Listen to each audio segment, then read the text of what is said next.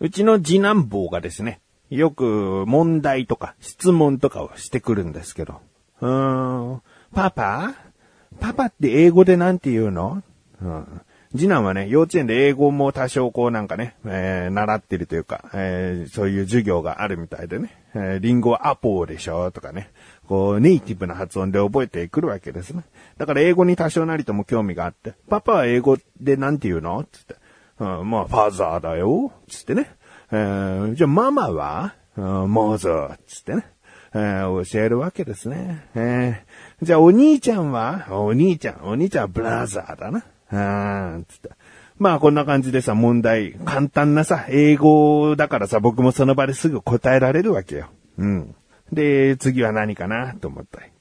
じゃあテントウムシは？おおいきなり。例えば問題で、お父さんはファーザー、お母さんはマザー。では、いとこは何でしょうとかさ。では、おばあちゃんは何でしょうこう、こう、つながりがあるじゃん、問題には。だから、こう自分の整理している中にさ、ある程度次は何かなって予想をしてさ、うん構えておくところをさ、テントウムシは何て言うの？って言われたら、うおー、おとか言ってるけど、そもそも知ってたっけなっていうとこから始まって、テントウムシだろつ頭の中で。えー、七星テントって有名だな。七星だと、セブンスターなんて言葉あんじゃんと思って。ね、日本のタバコでね、昔ありましたからね、セブンスターセブンスターセブンスターでいいのか？みたいな。うーん、でもなんかね、テレビでね、昔こう、うん、テントウムシをセブンスターって答えて間違えた人がいたなっていう記憶とかあるわけよ。だからそんな簡単なものじゃなかったな。その時正解はね、何々でしたって言った時に、あ、セブンスターなんか関係ねえじゃんっていうイメージがなんとなかったから、うわ、なんだっけなーと思って。結局さ、考えてもわからなくて、後で答えを教えよう。パパ、今わからないっつって。うん、で、もうネットで調べたらさ、レディーバグとかね、えーレディーバード。うん、アメリカとかイギリスとかで言い方が違うみたいなんだけど、うん、学者の中ではレディービートルとか言うらしくて。うん、まあまあ、レディーバグって教えたかなレディーバグだったよ、つって。うん全然ピンときなかったね。うんレディーバグって日本語で何でしょうって答えられないぐらい。うんテントウムシってレディーバグなんだ。っていう、僕の改めてね、知識として取り入れましたけどね。いや、問題を作る、作るセンスがなかったな、息子。うーん普通お父さんはお母さんはお兄ちゃんはって来た時に、最後テントウムシだって来ると思わないじゃない。うんまあ、逆にうまいのかもしれないけど、うーん他にもさ、動物の時もあってさ、象は英語でなんて言うの？つって。エレファントだよ、つったらさ、うーん、まあ、じゃあ正解、ジョーってなんだっつったら、正解はエレファンだから、つって、うるせえと思って。そのネイティブ覚えて帰ってくるんだよ。まあ、覚えて帰ってきていいんだけど、そのネイティブも、うん、込みで日本語っぽい言い方もちゃんと覚えてくれないと、日本では適用されないぞと思って。適用され、えー適多多くには適用されないぞ。エレファンって言った時に、うん、あの、英語に疎い人は、エレファントのことと思わないかもしれないからな。うん、まあまあ、象はエレファン。じゃ、キリンは？キリン。キリンは知ってる。ジラフ。ね。うん。で、それこそが知らなかったみたいで。へえ、つ。じゃあ次は、猿は、猿はマンキーだな。うん、つって。じゃあ、トカゲ？ああ、来た。なんのこの4番目あたりから急に難しくなんだと思って。そのトントントンとも簡単に終わらせてくれ。もう5問目ぐらいで終わりにしてほしい。はい、犬ね、犬、ドッグ。はい、つって。おしまいにしてほしい。最後の最後、絶対にこう、最後の最後とかそこで詰まっちゃうからなんだけど、もう絶対に後半にさ、難しいやつ作る。トカゲ？トカゲ？だからこう、なんか思いもよらない単語が来るからさ、全然答えられなくてさ。でもこれはね、冷静になったらね、分かったんだよ。よく、あの、ゲームとかでリザードマンっているのよ。ね、あの、トカゲなんだけど二足歩行でこう、鎧とかなんかつけちゃったりして、剣持ったりして、こう、主人公に襲いかかってくる敵系の、えー、まあ、モンスターでいいのかな？リザードマンっていうのがいて、要は、トカゲ男っていうのを、えーリザードマンつってるわけだから、リザードなんでね。で、ちゃんと確認したら、ああ、トカゲリザードだった。うん、で、息子にちゃんとね、リザードだったよ、つって。まあ、そんなね、ことをするのも、勉強かな。僕にとっても勉強になるし、うん、息子にとっても楽しければいいかなと思いますね。えー、ということで、テントウムシはレディーバーグというのを絶対に忘れない自分がお送りします。菊池のなだらか好調心。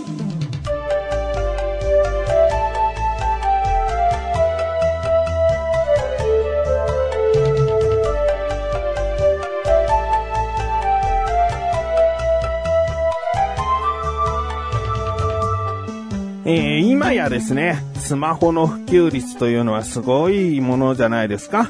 えー、大体の人が持っていると言っても過言じゃないし、持ってない人からしても、もうほとんどの人スマホだもんねっていう世の中になってきましたよね。うん。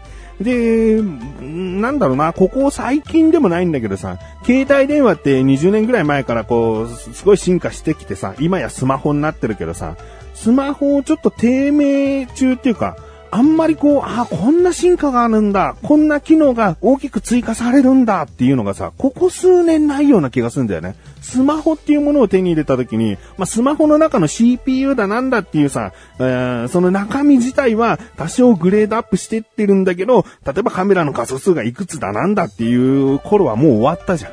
ある程度もうこれぐらい撮れればいいし、こういうことができればいいっていうような感じで、もうスマホはスマホでこのまま行くのかなと。いう感じがしてたんだけど、やっぱりこう、変化していくものなんだね。えー、少し前にですね、ドコモさんがですね、開発しているもの、企画を立ち上げて、え、2018年に発売する見込みだと。えー、1月ですね。もう結構早いっちゃ早いかな。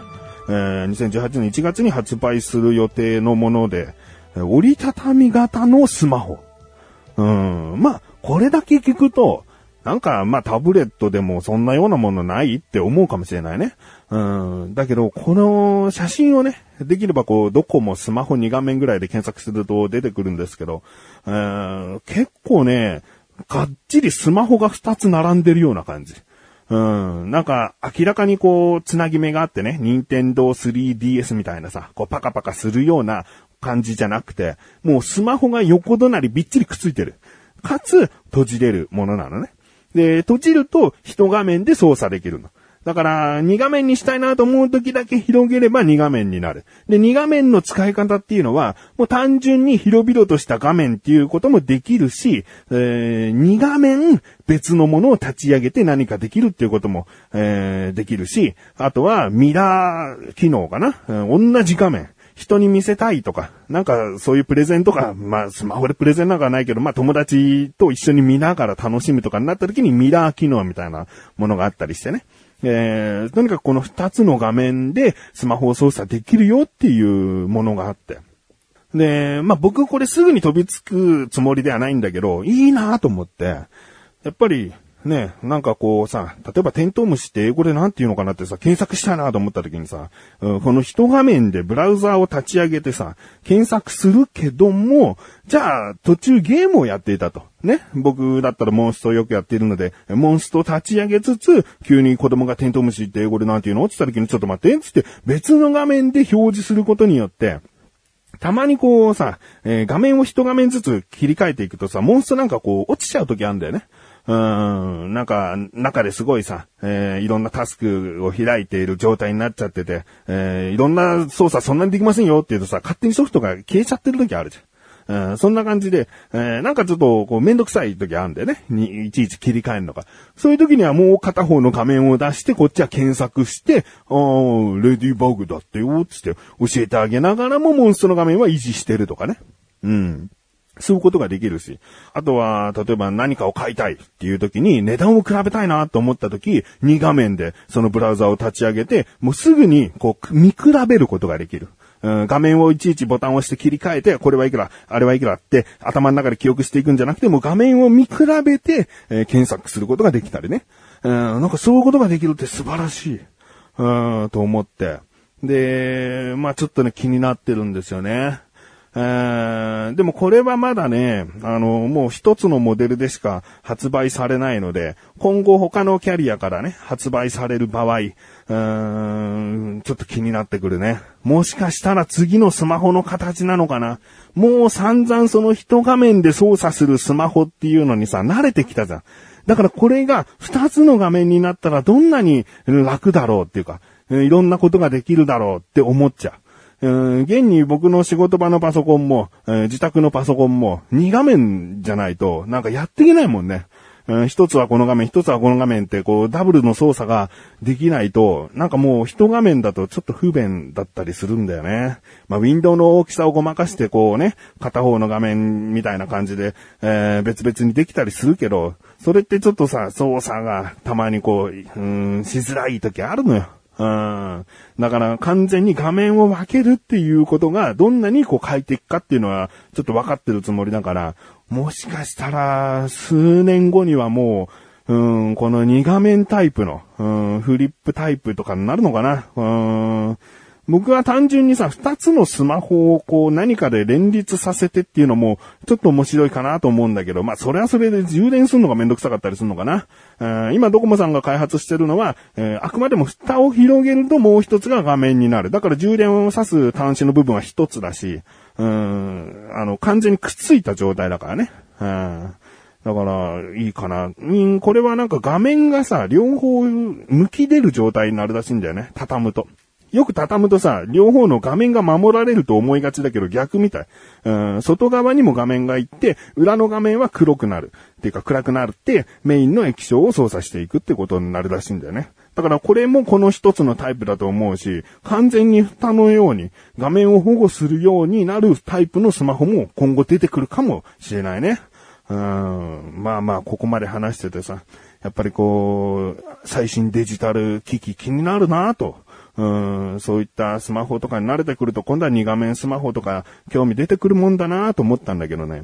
最近さ、仕事とかさ、プライベートのスケジュールとかをこう、確認しているときにさ、どうもこう、ウェブ上のカレンダーとか、全然こう慣れなくて、うーん、なんか、こういう予定が入ったっつってさ、こう、日付のところにさ、キーボードでカチャカチャとかスマホでこう文字打ったりとかしてさ、予定を入れ込んだりするんだけどさ、なんかこう、続かないんだよね。で、結局スケジュールがなんかパンパンになってきて、頭の中で把握できなくなってきてってなるんだよね。で、最近買ったのがさ、ホワイトボード。結構大きいホワイトボードを買いましてね。で、そのホワイトボードにホワイトボード専用の黒いテープっていうのが売ってて、それで、えー表みたいのを軽く作って、で、自分の予定、えー仕事の作業がどこまで行ったかとか、うんプライベートの予定をこうバーって書いていくスペースとかを作って、今ね、それを、あの、自分の職場の目の前の上の壁にバンってホワイトボード貼り付けて、手書きで書けるようにする。すんごい見やすくてさ、まあ、字の丁寧さとかもあるけど、でも、なんか、見上げれば予定が書いてある。で、書き込みたい時にペンを取ってささっと書けるっていう、結局こんなアナログなことも、うん、必要っていうか、うん、結局たどり着いたとこはそこだったなっていう、スケジュールに関しては。うん、だからいろいろとね、自分でこう、あれはいい、これはいいって、これはデジタルで、これはアナログでってこう選んでいけるような、うん、世の中になってきたんじゃないかなと。思いますね。何でもかんでもスマホってわけにもいかないね。何でもかんでもパソコンってわけにもいかないね。うんある程度のデジタルとある程度のアナログでうまくバランス取って快適な生活を送っていきたいなと。えー聞いてる方々はどうでしょうかね。何でもかんでも画面を操作して。まあ、それがね、慣れていれば素晴らしいことだよね。うんなんか適応力があるというかね。うん、まあ僕はスケジュールとかそういうものに関してはアナログでやっていこうかなと思いました。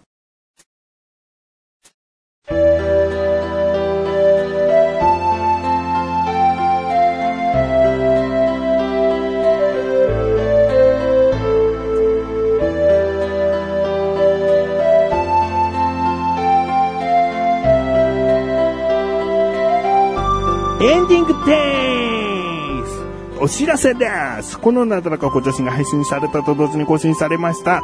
うーん、おそう小高菊池の小高カルチャー。えー、今回ですね、小高のその秘密、その収録に挑んできた、実は僕こうなんですっていうね、えー、秘密とかね、僕があとね、とっておきの情報、とっておきの情報を話してたりするので気になるという方は聞いてみてください。ということで、なだらか今年は毎週セーブ更新です。それではまた次回お会いで、菊池勝利さんメガネたまりでまたね、お疲れ様です。